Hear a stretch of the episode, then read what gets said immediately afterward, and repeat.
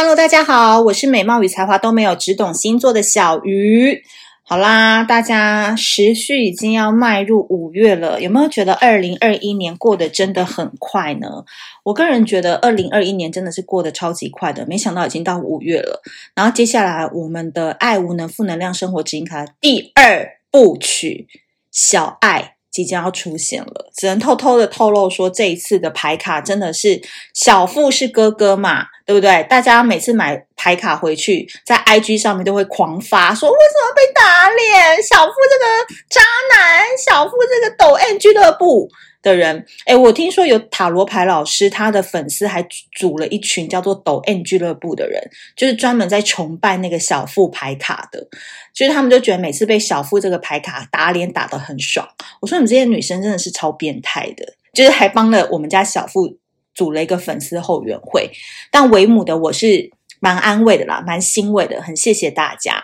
所以大家如果听到这一集，就是因为今天的这个星座也是蛮 end 的，所以我就顺便带入一下我的产品——爱无能负能量生活指引卡。如果还没有跟到这一波热潮的朋友，记得私讯生活狂工作室，或者上 Pinko 呀，或者是上呃大户人家的网站都可以购买。海外地区的朋友也可以购买哦，好吧？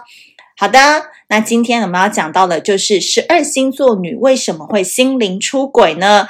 哇，终于要讲到了倒数第二个星座了。那我觉得讲到这个星座呢，我真的觉得天生的恋爱专家有什么好讲的？干嘛花篇幅跟花口舌来讲他们？不，我跟你们说，讲到这个星座，我们真的要很用虔诚的心来跟他们互动。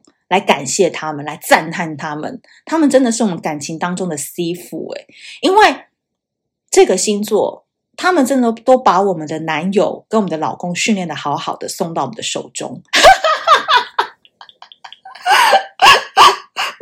我刚刚真的，我现在笑都不能笑太大声，因为他大家都说耳膜会炸，但我真的觉得我那形容真的太好了，因为这个星座就是双鱼座。其实我们真的要感谢所有双鱼女，在当人家的倒数第二个女朋友，然后把一个最好的男人训练好以后送给我们。这边我向所有双鱼女 respect。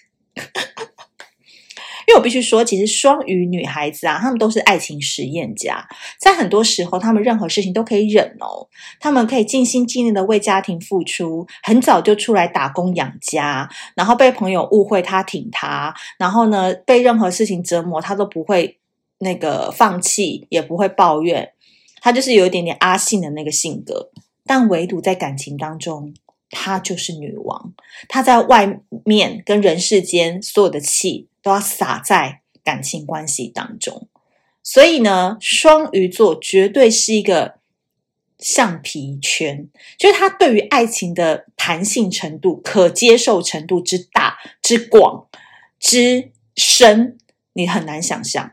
嗯，人家就是玩得起、放得下，这个就是双鱼座。我为什么会说他是爱情实验家的原因，一直一直在试各种人种、各种肤色。各种年龄、各种个性、各种星座、各种生肖、各种血型等等，他们都会觉得这个就是一个人生的过程。OK，那双鱼座通常都有一种很特殊的魅力啊，他坐在那边自然而然就爱情找上门，这我们也不能怪他们嘛，真的就是这样。所以大多数人觉得不可置信的爱情灵异故事，哦，你没办法接受的那些很奇怪的那种故事，在靠北系列里面听过最可怕的那些事。在双鱼的眼里，他都觉得这有什么吗？这还好吧？这个我也经历过啊。然后就想，哇，我这个双鱼座女朋友平常长得小家碧玉的，怎么一开口讲的都是一些很惊世骇俗的事情？比如说分手后啊，闹得很难看哦，但是因为机票已经买了哦，提前先买好了，那时候还没吵架，而且我还可以手牵手一起出国玩，或者是说离婚了哦。但是大家都不知道哦，为什么？因为他们还住在一起，对，就是那种感情跟理智上的分隔，呃，分割，他们真的是可以做到蛮清楚的。多角恋啊，开放式关系啊，等等等，这些对双鱼来说都很简单。你们这些人为什么要看这么重啊？小鱼，你你干嘛看这么重？这些都过客嘛，就是一个人生，你就。遇到什么就是接受它、放下它、臣服它就好啦，对不对？这双鱼，你知道，你就觉得哇，这么软烂的人，然后竟然桃花还这么多，我们这么用力的去追求爱情，什么都没有。哎，我跟你讲，物极必反，所以有时候我们真的要多多学习双鱼座的这种开放式的心灵。所以，我就是觉得说，双鱼座其实在感情当中，它就是古代的范仲淹。你们不要跟我讲什么先天下之忧而忧，后后天下之乐而乐，不是这个意思。因为你们知道吗？这边还带入一点历史讯息给你哦。范仲淹其实是一个大慈善家，厉害了吧？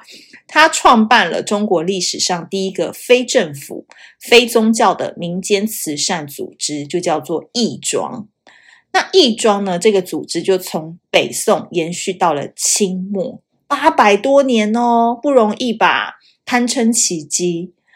那等于这就是慈善哦，慈善的一个单位。所以我就觉得说，这个双鱼座，不知道范仲淹是不是双鱼座，因为双鱼座就是有那种怜悯天下、要照顾众生的这种心态，所以他们在感情上面就是一个义庄。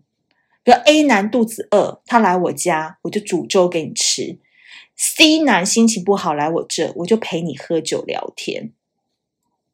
但我跟你讲，你可能会觉得说啊，这这个双鱼女太那个了吧，心机很重什么的。他根本没那个意思，都是你们这些坏人在想他，他都是出自于慈善，你懂吧？他是慈善家，他是要帮助人家。你不要把他的初心。想成是他要去跟人家搞三年四，他其实一开始根本都没有，只是后来都变成了有这样子。所以暧昧高手的初心，你们知道最重要的关键绝对不是在于暧昧，而是同情，懂吧？你只要同情心一泛滥，哇，很多人自然而然就会找你，因为他知道在这边你会照顾他，你会对他很好。所以其实到最后，双鱼女啊，因为同情心过剩。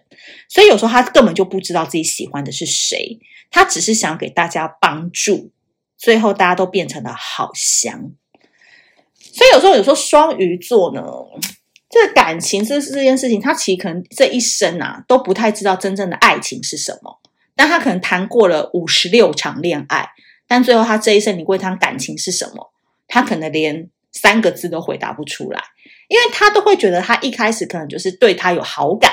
然后想要帮帮他，然后有时候这个感情是因为呃对方缠住了他，他也不好意思走，他就留下来了，或者是说啊、反正各种状况呢，就是他也想走，可他没那个勇气，等等等，他就谈了一场恋爱。那你说他有没有主动真的爱上谁，刻骨铭心的？好像也没有。就是他的一生当中的确跟很多人来往跟交手过，可是你问他最后最深刻或者是最难忘的。好像就没有，所以基本上在在某个程度来说，我也觉得双鱼这样这个点是蛮好的，因为他不会为情所困，他也不会去烦恼太多，他就觉得我是出自于帮助你或者是同情心，想要对人好的这个本质去对待别人，那他也不怕受伤害啊，这是双鱼最厉害的地方，大不了他就走了嘛，对，所以。很妙，双鱼座真的是一个很妙的人，就是你们看不懂他的人都觉得他很花，都觉得他很渣，觉得他很绿茶婊。但其实有时候他真的就是出自于想要帮助别人，或者是他只是觉得又没关系，就是他也没怎样啊。就是他是处于一个很他的就是双鱼嘛，就是十二星座就是最远的那颗星，就是他在他的世界里面漫游。你有时候觉得他好像。仙女一样的那种概念，所以你跟他讲一些人世间太多繁琐啊，或者是不应该的道德事件，他可能没那个概念。所以你们一定要理解他的思想模式跟他对道德观的标准在哪。你这样去看他，你可能就可以比较理解他了。